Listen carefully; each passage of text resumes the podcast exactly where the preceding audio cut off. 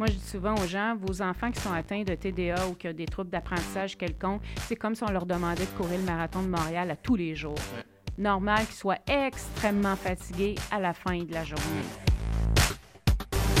Ce qu'on entend beaucoup, c'est que la parentalité, c'est merveilleux. C'est Disney tout le temps. Et là, tout à coup, tu te retrouves dans un monde où tu ne te sens plus pas en tout à Walt Disney. Puis tu te demandes qu'est-ce qui se passe, puis pourquoi que moi, je ressens ça. Et c'est très important de mentionner que ça peut arriver n'importe quand ce parent-là, par exemple, travaille autant que moi, comment ça que lui ou elle arrive à faire tout ça alors que moi, je suis épuisée hein, quand je reviens le soir, puis j'ai pas le temps de commencer à faire de la slime euh, qui se mange, là, On a des enfants de plus en plus curieux parce que c'est ça aussi que ça amène la technologie, c'est beaucoup de curiosité. Donc, ils veulent toucher à tout. Mais encore une fois, c'est nous les parents. L'apprentissage chez un enfant, ça devrait toujours être ludique. L'enfant aime apprendre. Ben oui, définitivement. Mais il n'aime pas apprendre quand il y a des conflits. Il n'aime pas apprendre quand on les chicane. Il n'aime pas apprendre quand on lui dit Qu'est-ce que tu comprends pas là-dedans quand ça fait trois fois que je te l'explique. C'est sûr qu'il n'aime pas apprendre de cette façon-là parce que nous non plus, on n'aime pas apprendre de cette façon-là. Bienvenue à ce nouvel épisode de la balado aidersonenfant.com. Je suis Carlo Coccaro et aujourd'hui, on rencontre la psychologue Suzanne Vallière qui vient tout juste de lancer son dernier livre, Le Psy-Guide des parents épuisés. C'est le septième livre, donc elle a lancé six autres livres des psy-trucs.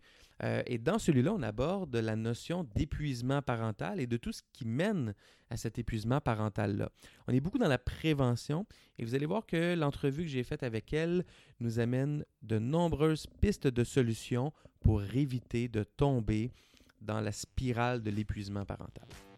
Et elle nous propose aussi des pistes de réflexion et des outils pour reprendre confiance en nos compétences de parents et avoir du plaisir avec nos enfants. Bonne écoute.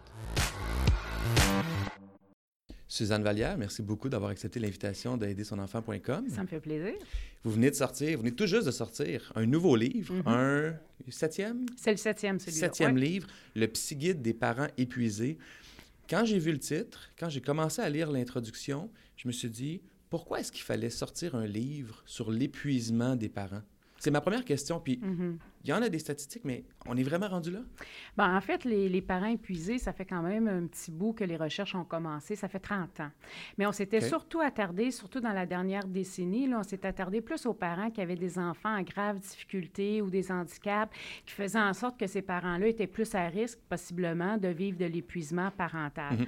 Par la suite, on s'est aperçu que oui, c'est vrai que ces parents-là sont à risque, mais tous les parents sont à risque à un certain moment donné de vivre de l'épuisement, surtout avec les familles qui sont très diversifiées maintenant, euh, les familles recomposées, le stress au travail, la performance, aussi la surconsommation de surinformation Ouais, ouais, ouais. qu'on a un petit peu partout, fait en sorte que les parents, des fois, ils savent plus trop comment s'y retrouver. Puis effectivement, on est rendu là, mais je pense que ça fait plus longtemps qu'on est, qu'on est là qu'on pense. Par contre, on commence à en parler de plus en plus. Parce que les, les statistiques, j'en parlais, vous en parlez dans le livre, Oui. justement, jusqu'au le quart des parents Oui. vont se sentir stressés par leur rôle de parent et 5 à... euh, 7 des 7%. parents, selon, selon les statistiques, les recherches, 7 ressentiraient de l'épuisement euh, parental à un certain moment donné pendant euh, leur rôle de parent. Mais est-ce que est-ce que c'est moi je suis papa de trois garçons euh, de, de 5 à 10 ans là. donc on est dans une phase qui n'est Mhm. pas toujours simple. Moi, je pense qu'il y a aucune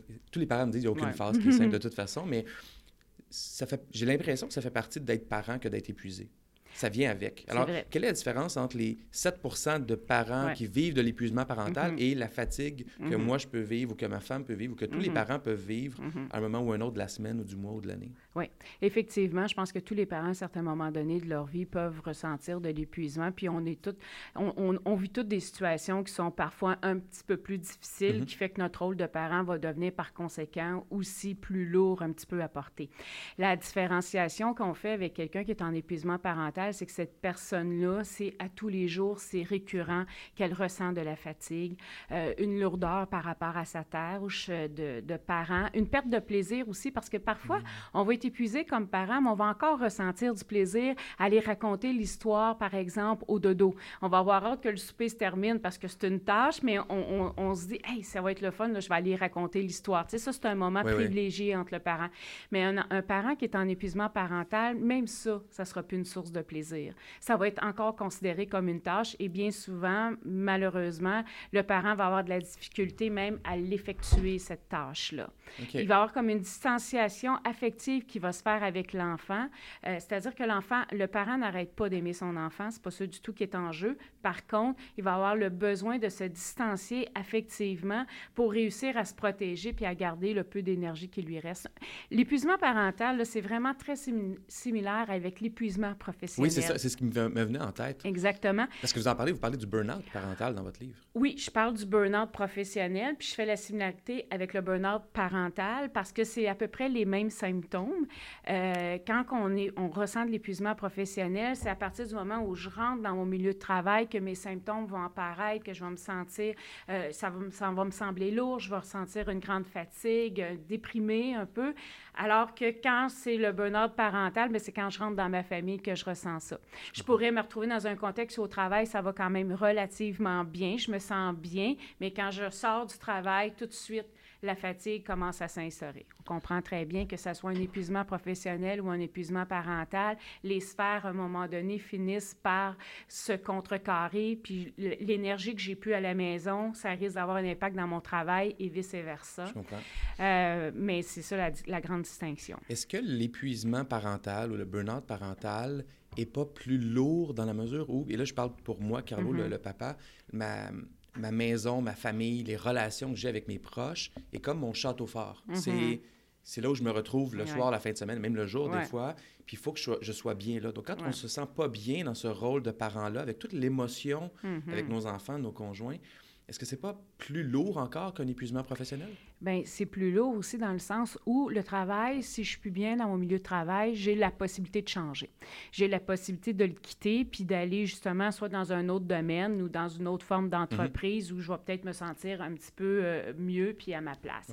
Dans le cas d'un burn-out parental, je peux pas changer de famille. Je peux pas délaisser mes enfants non plus. On peut le faire peut-être à quelques journées. Hein. On peut partir un week-end, par exemple, de temps en temps, mais je peux pas complètement laisser tout tomber. Fait que oui, c'est plus lourd et beaucoup plus culpabilisant aussi. Oui, c'est ça. Parce que ce qu'on entend beaucoup, c'est que la parentalité, c'est merveilleux. C'est Disney tout le temps.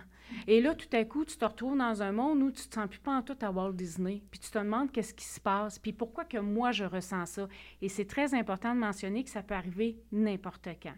C'est-à-dire que si on fait la distinction avec la dépression postpartum, par exemple, le baby blues, qui vont arriver soit dans le cas du baby blues deux à trois jours après la naissance, dépression postpartum, habituellement deux à trois semaines après la naissance. Épuisement parental, ça peut arriver n'importe quand. On pourrait se retrouver, par exemple, dans une situation où on se sépare, on a des adolescents, tout à coup, tout ça nous apparaît trop lourd, on a de la difficulté à fonctionner avec toutes les tâches qui nous sont attribuées et à avoir une, à ressentir un épuisement parental de vue clinique, est-ce qu'il y a un diagnostic qui se pose de l'épuisement parental? Non. Pour le moment, dans le DSM-5, ce n'est pas un diagnostic qui est reconnu. C'est ce qui fait en sorte que souvent, les gens qui ont les symptômes qui s'y apparentent vont recevoir plus un diagnostic de dépression, parfois trouble d'anxiété, euh, qu'on va traiter quand même hein, la majorité du temps.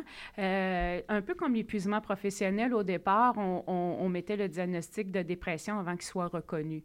Alors, c'est un peu dans, dans la même ligne. Donc, pour les parents qui nous écoutent, qui se reconnaissent dans la description que vous avez faite, épuisés, pas beaucoup de plaisir ou peu de plaisir dans les tâches, dans les relations, même avec leurs enfants mm-hmm. ou leurs conjoints, quand est-ce qu'on sonne la, la, la, cloche d'alarme? Quand est-ce qu'on lève le drapeau blanc? En fait, justement, le livre a été beaucoup écrit à titre de prévention. Euh, c'est pour ça que j'ai intitulé le, le, le, livre Le psy-guide du parent épuisé euh, et comment prévenir ou s'en sortir. Mais c'est surtout comment prévenir mmh. parce que je pense que, comme tu l'as dit en, en début de, de l'émission, tout le monde peut ressentir de l'épuisement à un moment donné. Et c'est à partir du moment où je ressens de l'épuisement puis que c'est récurrent. Ce n'est pas juste euh, une journée euh, de temps en temps. C'est vraiment récurrent qu'il faut déjà que je me dise qu'est-ce qui se passe. Et récurrent, pour être précis, c'est Plusieurs fois par semaine? Plus, à tous les jours, presque. Là. Pendant deux semaines, trois semaines, on on s'en sort pas. Là. C'est pas, euh, on se dit pas, ah, c'est vrai là, que j'ai un petit peu plus de boulot, ça doit être ça, ou euh, ah, ben mon conjoint ou ma conjointe est à l'extérieur pour deux semaines, donc c'est sûr que là, c'est plus difficile, ça va se replacer, mais ça se replace pas. Je ressens de plus en plus de fatigue, je ressens de moins en moins de plaisir avec mes enfants. Même le week-end, je réussis pas à m'en sortir. Il faut déjà commencer à se positionner, à se questionner, à savoir est-ce que je suis pas en train de faire de l'épuisement parental. À partir du moment où la réponse est peut-être, puis c'est pour ça que j'ai inclus une petite grille dans le livre euh, pour que les parents puissent dire j'en suis rendu où moi? Est-ce que j'ai suffisamment euh, de, de, caractéristiques pour dire que peut-être que je m'oriente vers de l'épuisement Et là, c'est vraiment la liste des priorités qu'il faut faire prioriser qu'est-ce que je peux lâcher prise, sur quoi que je peux laisser tomber. Parce que si j'en suis là, c'est que possiblement, j'ai tendance à être perfectionniste. J'ai tendance à moins vivre le moment présent avec mes enfants. Euh, j'ai probablement tendance à avoir beaucoup de difficultés à lâcher prise puis à vouloir absolument que les cupcakes soient faits maison, mhm. euh, que, que, que j'organise la fête du siècle pour mon enfant, alors que dans le fond, peut-être que juste un gâteau avec la famille immédiate, puis l'enfant va être aussi heureux. Parlons-en un petit peu du perfectionnisme, parce que j'ai l'impression, puis vous en parlez dans le livre aussi, le, on, on, est dans la surabondance d'informations, mhm. c'est-à-dire de quoi faire et quoi pas faire mhm. comme parents. Mhm. En même temps, on en a parlé des réseaux sociaux qui nous montrent le Walt Disney des familles. On voit jamais un parent euh, chicaner son enfant sur les réseaux sociaux. Les enfants, c'est des anges, ils font du jardinage et des cupcakes parfaits avec leurs parents. Exactement. Ce perfectionnisme-là, à quel point vous le voyez dans votre pratique que ça l'influence externe influence la perception que les parents ont de c'est quoi être un bon parent? Mais je pense que la grande difficulté euh, des parents d'aujourd'hui, puis j'en parle aussi en comparatif euh, dans mon livre par rapport à, par exemple, avant quand on était parent, qu'est-ce qui fait que c'est devenu difficile tout à coup d'être juste un parent mhm. comparativement à, avant, euh, c'est justement c'est cette comparaison-là qui est omniprésente dans notre vie. Euh, avant les réseaux sociaux, c'était pas si présent, voire euh, pas présent du tout. et ça faisait en sorte que les gens vivaient à peu près tous les mêmes choses. Puis si on vivait pas toutes les mêmes choses, on le savait pas de toute façon. Présentement, on est en comparaison constamment. On se compare. En étant sur les réseaux sociaux, il y a un effet de comparaison et ça, ça met une pression sur le parent qui, qui se demande, bien, ce parent-là, par exemple, il travaille autant que moi, comment ça que lui ou elle arrive à faire tout ça alors que moi, je suis épuisée hein, quand je reviens le soir puis j'ai pas le temps de commencer à faire de la slime euh, qui se mange, là, Alors, c'est ça que les parents se, se re-questionnent, se remettent en question constamment et c'est pour ça que j'ai insisté aussi beaucoup dans le livre en disant aux parents, faites-vous confiance. Moi, je pense qu'il y a beaucoup d'informations. D'ailleurs, aujourd'hui, on en donne. Euh, il y a beaucoup d'informations, mais il y a beaucoup d'informations qui viennent d'à peu près tout le monde. Mm-hmm. Et les parents, des fois, ils ont de la difficulté à faire la distinction entre qu'est-ce qui vient avec des appuis scientifiques, des recherches des professionnels versus un parent qui fait juste part de son constat. Euh, que ce soit un père, une mère. Et ça, c'est important aussi comme parent de faire toute cette distinction-là, puis de toute façon que ça vienne de moi, que ça vienne de d'autres professionnels, à partir du moment où moi, je ne me reconnais pas dans ce qui est nommé comme parent, je ne suis pas obligée d'y adhérer. C'est L'intuition du parent doit toujours prédominer. J'imagine que se retirer aussi un peu de la consultation, on parle des réseaux sociaux, entre autres, mais juger, c'est une chose, mais juger, c'est difficile de le faire constamment, surtout quand on est fatigué, de dire non, c'est pas grave, moi je fais pas ça, mais il n'y a pas de mm-hmm, problème. Mm-hmm. juste de se reculer puis de pas regarder, ça doit être une faire partie des bonnes hygiènes de vie aussi d'un bon parent. Effectivement, d'arrêter de, consulter tout ça, ces réseaux sociaux-là qui, qui nous montrent toujours, euh, le, les gens, ils font de la cuisine, puis le le comptoir, il est tout nettoyé. C'est presque impossible, ça, d'y arriver avec un enfant qui met de la farine partout. Est-ce que moi, j'ai l'énergie de gérer ça mhm. aujourd'hui, la farine sur le plancher puis sur le comptoir, etc.? Bien, si la réponse est non, j'en fais pas. Parce que c'est pas réaliste de penser que ça se passe toujours bien. Tu tantôt, tu l'as nommé, sur les réseaux sociaux, on le voit pas quand ça va pas bien. Mais ça se peut pas dans une famille que ça aille toujours très, très bien. Il y a des moments où ça va moins bien. Et les écrans, je pense que les écrans prennent beaucoup trop de place. Euh, parlons des écrans, c'est un sujet, le sujet de l'heure. Oui, effectivement. D'ailleurs, il y a beaucoup de livres qui sont sortis dernièrement sur le temps d'écran. Et récemment, une étude qui disait maximum deux heures par jour d'écran, tout écran confondu, euh, tablette, téléphone, euh, ordinateur, mhm, télé. Mhm. C'est pas facile. Non. je préparais cette phrase-là dans ma voiture en arrivant aujourd'hui en me disant La vie va vite. Mhm. Les parents se lèvent tôt, les enfants se lèvent tôt, on revient tard à la maison, euh, les enfants sont fatigués, les enfants ont faim, on a le lavage à faire, on a le repas à préparer, il faut aller coucher l'enfant assez tôt parce qu'on sait que le sommeil, c'est important. Tout ça vient avec des facilités. Puis la tablette est devenue facile. C'est facile. Les enfants la veulent. Ça donne du, du mm-hmm. la simplicité dans la maison. C'est facile d'ambitionner là. Est-ce que vous le voyez dans votre pratique? Ah ben oui, euh, quotidiennement. quotidiennement, euh, on, essaie beaucoup de recadrer à ce niveau-là sur la nécessité des écrans dans un premier temps. Les écrans, il faut bien comprendre que c'est un peu comme la télé, c'est un loisir à quelque mhm. part. Hein. C'est comme quand j'ai tout fini de faire mes choses, puis qu'il pleut à l'extérieur, puis que, bon, j'ai pas, euh, j'ai le goût de, de, de faire, d'écouter un film tranquille, peut-être, oui, mais les écrans ne devraient pas prendre autant de place qu'ils prennent présentement, autant pour les enfants que pour les parents, je dirais. Euh, parce que euh, les parents, euh, présentement, ce qui se passe souvent, sont souvent aussi avec leur cellulaire pendant qu'ils sont en interaction avec leurs enfants. Dernièrement, j'avais un enfant qui disait à son parent J'aimerais ça que tu prennes plus ton cellulaire pendant que je fais mes devoirs. Alors, on voit que l'enfant, ce qu'il essayait de nous nommer, c'est quand tu nous donnes mes mots dictés, mais que je te vois en même temps faire un multitâche sur ton, ton cellulaire, moi, ça me déconcentre. Moi, j'ai l'impression que je suis pas important. Mhm. Moi, j'ai l'impression que mes devoirs sont pas importants, alors que tu me nommes le contraire, que c'est très important la période des devoirs.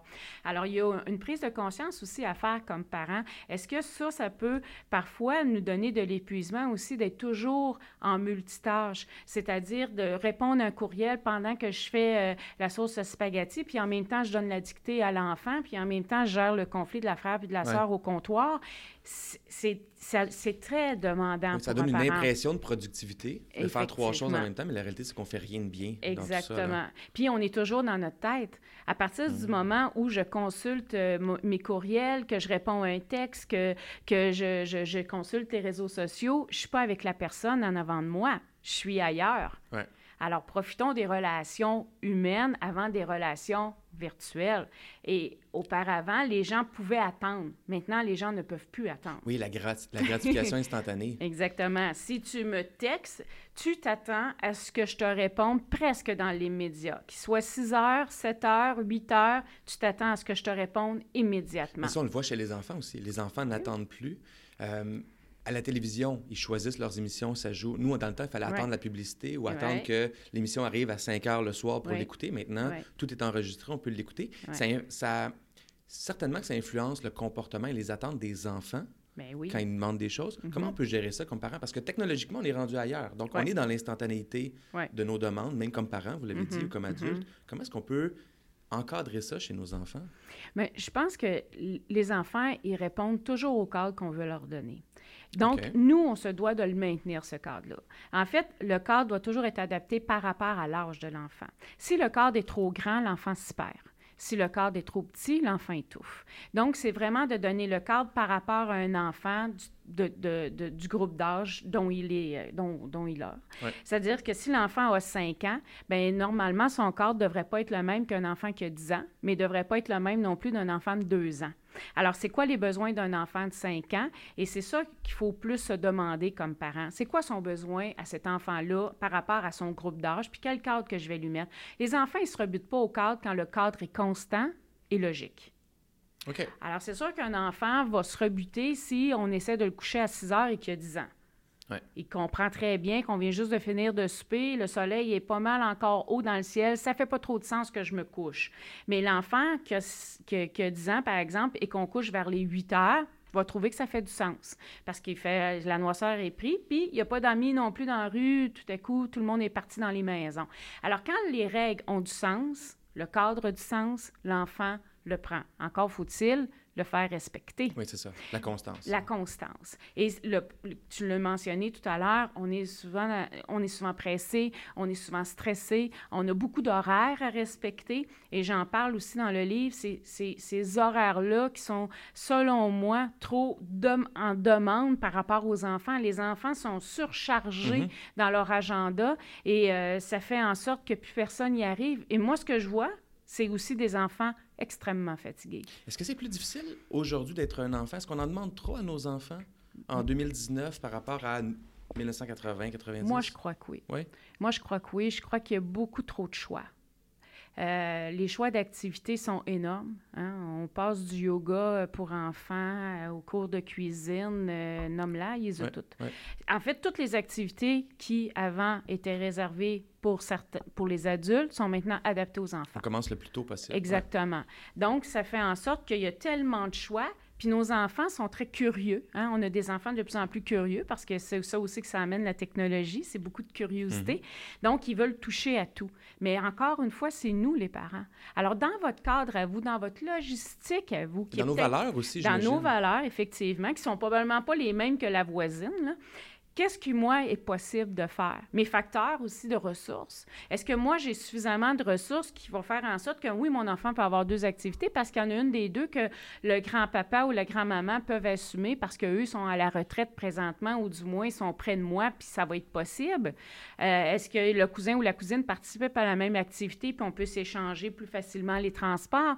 Tout ça pourrait faire en sorte que peut-être que un enfant peut en faire deux activités versus l'autre qui ne peut pas en faire parce que je suis monoparentale, je suis toute seule, j'arrive à la maison à 6 heures, j'y arrive pas. Ah, cette, famille-là ou cette maman-là qui est monoparentale, qui arrive à 6 heures, qui n'est pas capable ou qui, ou qui, ne veut pas offrir des activités à ses mm-hmm. enfants, est-ce qu'elle doit se sentir coupable ou elle doit simplement dire non parce que j'offre un cadre humain, rassurant et ça va être ça va pas gâcher la vie de mon enfant? Pas du tout. Puis de toute façon, c'est pas parce qu'un enfant participe pas à des activités parascolaires qu'il ne fait rien.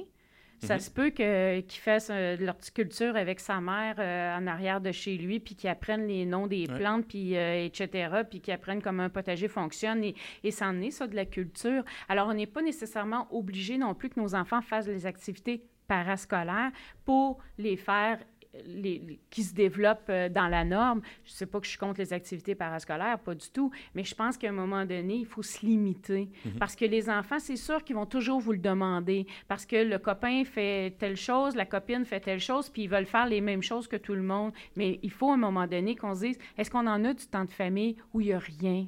De planifier, où notre enfant s'ennuie, qui dit je sais pas quoi faire, et qu'on va avoir l'opportunité de lui dire mais fais-toi dans une cabane avec des couvertures, tu vas voir comment c'est plaisant. Mais pour ça, ça prend du temps, ça prend de l'espace, ou ça prend du vide exactement dans la journée pour justement qu'ils puissent le remplir par d'autres formes d'activités qui sont pas dirigées.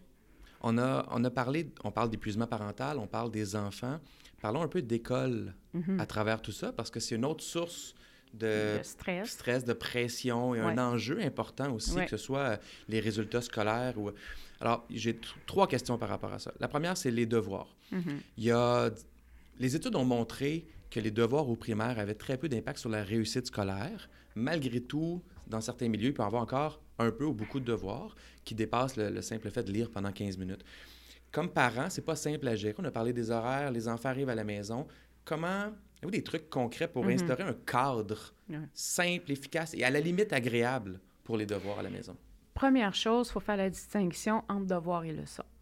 Les devoirs, c'est des feuilles que l'enfant doit remplir. Habituellement, il y en a pour les écoles qui ont maintenu les devoirs, et à peu près une feuille en français, puis un autre en, en mathématiques. De plus en plus, les, professeurs les donnent le vendredi. Donc, il y a possibilité pour le parent de se prendre un petit temps le samedi matin ou le dimanche matin pour faire les devoirs, où on est, on est beaucoup dans l'accompagnement habituellement là, avec l'enfant pour vérifier s'il comprend bien la matière. Les écoles qui ont laissé tomber les devoirs ont maintenu, par contre, les leçons. Les leçons, c'est de la mémorisation, c'est-à-dire qu'on va apprendre nos verbes, nos multiplications, nos complémentaires, les mots dictés de la semaine. Habituellement, les écoles ont maintenu ça. Les leçons, la beauté de la chose, c'est que ça devrait s'introduire dans le quotidien. C'est-à-dire que votre enfant est dans le bain, euh, on a des crayons pour écrire sur la céramique pendant qu'il est dans le bain, on fait des com- complémentaires. On est dans la voiture, euh, on joue aux devinettes, puis on lui fait épeler son mot dicté parce que le mot de la devinette, c'était le mot dicté. C'est de l'introduire dans... Là, je le dis souvent, là, on est au printemps, la belle température va sûrement venir là, d'une minute. On- on l'attend impatiemment, mais c'est sûr qu'elle va venir. Alors, sortez les craies pour écrire sur l'asphalte. Et en jeu de marelle, on fait nos complémentaires. Ouais. On peut écrire nos mots dictés dans de la poudre à jello. On peut faire en jouant au hockey avec nos enfants. Exactement. C'est, les leçons devraient être introduites dans notre vie quotidienne. Nos enfants ont une activité parascolaire le mercredi. Ben, ça se peut qu'on n'en fasse pas de leçons le mercredi, mais c'est pas grave parce que les leçons, c'est de la mémorisation sur du long terme. On pourrait aussi emmener un jeu de cartes avec le petit frère pendant que l'autre fait son activité, puis on joue aux cartes, puis en même temps, on pratique nos chiffres. Alors, c'est, de l'introduire dans votre quotidien. Je, je comprends. Faire preuve de créativité Oui. aussi, puis de, de- d'imagination dans la façon de le faire. Éviter de le faire trop mécanique. Oui, et c'est pour ça que dans le Psy Guide de la discipline, entre autres, qui était mon, mon livre précédent, Mhm. on a un chapitre complet sur les devoirs et leçons où je donne tous les trucs que je viens de nommer euh, pour dire comment je peux introduire les, les leçons et que ça soit agréable. Et, et souvent, les parents, quand ils viennent me consulter, puis je donne les trucs que je viens de vous nommer, Ouais. ils reviennent en me disant, ils en demandent. L'enfant dit, c'est quand qu'on les fait, les mots dictés, il aime ça. Ouais. Ça devrait tout le temps être ludique. Hein? L'apprentissage chez Oui. un enfant, ça devrait toujours être ludique. Les enfants aiment apprendre. Ben oui, définitivement. Ouais. Mais ils n'aiment pas apprendre quand il y a des conflits. Ils n'aiment pas apprendre quand on les chicane. Mhm. Ils n'aiment pas apprendre quand on lui dit Qu'est-ce que tu comprends pas là-dedans quand ça fait trois fois que je te l'explique? C'est sûr qu'ils n'aiment pas apprendre de cette façon-là parce que nous non plus, on n'aime pas apprendre Non, de cette non. façon-là. Alors, c'est. Puis je peux comprendre le parent qui arrive dans cette exaspération-là parce que justement, le temps est compté, on est limité. Mais quand vous arrivez là, ça veut tout simplement dire que votre enfant, là, son cerveau, il n'en prend plus. Le disque dur est plein. Ouais. On arrête ça. Puis on n'arrête pas en culpabilisant l'enfant, en disant tu ne veux pas faire d'efforts, tu vas pocher ta deuxième année. On fait juste dire on reprend ça demain. Monsieur Cerveau, il est fatigué, on arrête. On va faire autre chose. Puis là, autre chose, ça peut être un casse-tête, ça peut te raconter une histoire ou Lire je un livre. Ou... je suis en train d'apprendre autre chose, justement, Ouais, d'une ouais. autre forme. Il y a l'école de la vie aussi qui existe, hein, où Ouais, on peut apprendre plein de choses. Il faut qu'on parle des élèves qui ont des difficultés ou des troubles Oui. d'apprentissage ou un trouble de l'attention ou d'autres défis. Le, le défi est encore plus grand pour ces enfants-là et Mhm. pour leurs parents. Euh, les conseils que vous donnez pour le devoir sont pertinents. Comment... Mais ma question est plus par rapport à comment amener nos enfants à ne pas perdre l'estime de soi et la confiance en soi quand ils ont ces difficultés-là. Puis une phrase que j'utilise souvent, c'est qu'ils vont mettre trois fois plus d'efforts que les autres pour des Mhm. résultats systématiquement trois fois inférieurs. Puis Mhm. comme adulte, on tolérerait pas ça. Non. Donc, comment on fait pour aider nos enfants à garder leur confiance et leur estime et leur sentiment de- d'efficacité? La première chose, je pense que c'est faire très attention quand on reçoit les notes au bulletin, de ne pas faire la comparaison avec la moyenne de groupe.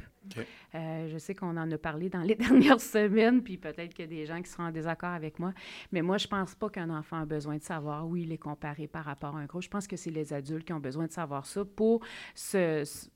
pour, à quelque part, euh, vérifier où il se situe. Tu comprends? Est-ce qu'il est en force, en faiblesse par rapport au groupe? Mais Ouais. les enfants, je ne crois pas qu'un enfant, en tout cas, du moins pas un enfant en bas de 10 ans, a, a ce besoin-là. Les enfants, ce qu'ils ont besoin de savoir, c'est si on croit en eux. Les enfants ont besoin de savoir que ça va bien aller, qu'on est là, que oui, il y a des difficultés, mais c'est pas grave. Et euh, une des premières choses que je travaille en thérapie, que ce soit avec les enfants ou les parents, c'est le vocabulaire. Alors, quand un enfant dit je suis pas capable, on remplace toujours ça par pour moi, c'est plus difficile. Moi, je suis pas bon. C'est vrai que j'ai certaines faiblesses. Alors, on ne peut pas nier ça. On ne peut pas faire semblant que l'enfant, il n'y en a pas de faiblesse, parce qu'on en a tous des faiblesses, on en a tous des difficultés. Ouais. Mais juste de, déjà de changer le vocabulaire, ça l'aide énormément. Et surtout, éviter les menaces. Tu sais, quand les parents ont... Quand, quand on est en mode un peu panique, là, qu'on voit que notre enfant, peut-être que son année est en, jeu, qu'est-ce qu'on a tendance à faire? C'est dire, là, là, si tu fais pas assez d'efforts, là, tu vas être obligé de la reprendre ta deuxième année, là. Hein? Puis si là, tu la reprends ta deuxième année, tu vas perdre tes amis. Et ça, ça fait monter l'anxiété chez l'enfant. Puis il faut se souvenir que l'anxiété, c'est un paralysateur. Il n'est pas aidant. Alors, plus votre enfant est anxieux, moins il va bien performer, justement, moins il va être capable d'apprendre. On les prend étape par étape cours par cours, matière par matière. Et c'est pas parce que mon enfant a particulièrement de difficultés en mathématiques ou en français qu'il va reprendre son anneau complet. Mais non. Euh, il faut qu'il soit en difficulté dans toutes les matières. Et si jamais il doit continuer, parce que moi, je parle plus qu'on continue qu'on reprend dans la vie, alors si votre enfant est tout, malheureusement obligé, pour X raisons, de continuer sa deuxième année, est-ce que c'est dramatique dans sa vie? C'est pas dramatique dans sa vie si c'est pas dramatique dans la vie de ses parents.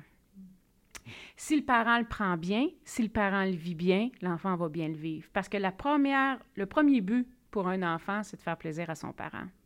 À partir du moment où le parent y est fier, puis que l'enfant le sent que son parent y est fier, il n'y a, a, a pas de problème particulier à continuer. Je ne vous dis pas que c'est plaisant. C'est sûr qu'il, va y aura de la peine. Mais si on l'accompagne là-dedans, ça va aussi bien aller. Mais tu as raison de mentionner que moi, je dis souvent aux gens, vos enfants qui sont atteints de TDA ou qui ont des troubles d'apprentissage quelconque, c'est comme si on leur demandait de courir le marathon de Montréal à tous les jours. Normal qu'ils soient extrêmement fatigués à la fin de la journée. Alors, est-ce que notre but, c'est que notre enfant ait 80, 70, 60, ou notre but, c'est qu'il continue à prendre plaisir à apprendre? Surtout en bas âge, hein? Oui. On ne veut pas les voir décrocher de cet intérêt-là envers l'école, puis envers l'effort, puis envers le. La Première chose qu'il faut maintenir, c'est la motivation face à l'école. Si je suis motivée, si j'ai encore le goût d'apprendre, la persévérance va venir par la suite. Mm. Mais c'est sûr que si je suis moins motivée parce qu'on me parle tout le temps de mes notes, puis moi, j'arrive pas à ce 80-là qu'on nomme que je devrais atteindre ou que, ou que tout le monde semble dire que je suis capable, parce que souvent, les, les, autant les parents, les professeurs, les, les, les gens en général, les adultes en général vont dire, je sais que tu es capable de faire mieux. Moi, je trouve ça toujours un peu surprenant quand on dit ça à un enfant parce que comment on fait, on n'est pas à l'intérieur de lui pour savoir dans quoi il est capable ou pas. On peut lui dire, on a l'impression que, est-ce que tu penses que tu as mis suffisamment d'efforts? Est-ce que mm-hmm. tu penses que tu étudies suffisamment? Et là, l'enfant va par lui-même faire euh, le lien entre, c'est vrai que quand j'étudie plus, ça va mieux, moi, je me sens plus à l'aise à mon examen. Moi, j'évite beaucoup de parler des résultats scolaires parce que je trouve toujours que je ne sais, je sais pas réellement comment un enfant fait pour savoir un 80, pourquoi c'est bon plus qu'un 75. Mhm. Sauf que nous, on l'arrête pas de leur dire ça. Mais pour un enfant, le 75, le 80, c'est pas ça qui est important souvent. C'est la fierté qu'il va, va voir dans les yeux de son professeur ou de son parent. Et pour tous les enfants, incluant ceux qui ont des troubles d'apprentissage, il y a beaucoup à faire comme parents pour les aider à les accompagner face aux, échecs, face aux efforts, face aux sentiments qu'ils mm-hmm. vivent en mm-hmm. classe ou à la maison par mm-hmm. rapport à leur, leur cheminement scolaire? Écoute, je, je pense qu'en 28 ans de carrière, j'ai jamais autant nommé dans mon bureau que c'est dans la norme de se retrouver parfois face à un échec. Que l'échec, ça fait partie de la vie, qu'un échec, c'est une expérience en soi, euh, que si tu perds euh, une partie de hockey, tu n'as pas perdu toute ta vie, tu as gagné en expérience, tu as appris des choses, que si jamais ça va moins bien dans ton examen, ça veut juste dire que peut-être tu n'avais pas bien compris ta matière. On est à l'école pour apprendre. Alors pourquoi on s'attend tout le temps à ce que les enfants performent autant alors qu'ils sont en apprentissage? Et n'importe qui, adulte compris, quand on est en apprentissage, c'est normal de faire des erreurs, de se tromper et parfois même peut-être justement dans les standards se retrouver en échec. Mais c'est pas dramatique non plus puisqu'on est en apprentissage. Exact, ça, ça, ça, ça, fait tout son sens à partir du moment où on dit il est en apprentissage. C'est parfaitement normal que, que l'enfant vive euh, parfois des difficultés. Suzanne Vallière, merci beaucoup. Ça me fait plaisir. Voilà, j'espère que vous avez apprécié cette entrevue. Merci à Suzanne Vallière. Je vous encourage à vous procurer son livre, Le Psy Guide des parents épuisés. Et évidemment, pour consulter toutes nos balados, vous pouvez visiter le aidersonenfant.com ainsi que toutes les ressources qui sont mises à votre disposition gratuitement pour vous aider en tant que parent à mieux accompagner vos enfants. Merci tout le monde, à bientôt.